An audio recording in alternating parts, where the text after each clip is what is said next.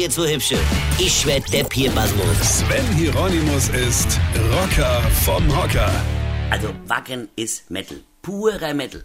Lauter verrückte geile Typen, die es total klasse finden, sich im Schlamm zu wälzen oder Rotkrautrutsche zu machen. Großartig. Also man muss es echt gesehen haben. Ich war ja schon auf viele Rockkonzerte in meinem Leben oder habe da sogar selbst mit meiner Band zu Bumschas gespielt. Und da ist mir in den letzten Jahren eine Veränderung aufgefallen. Und zwar eine Veränderung in Bezug auf Groupies.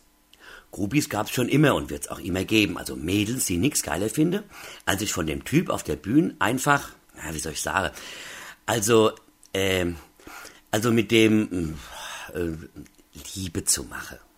Gut, mir ist das nie passiert. Ich habe immer gewunken und die Mädels sind dann aus Angst heimgegangen. Aber egal, ist ein Thema. Aber früher war Groupie sein gar kein Problem.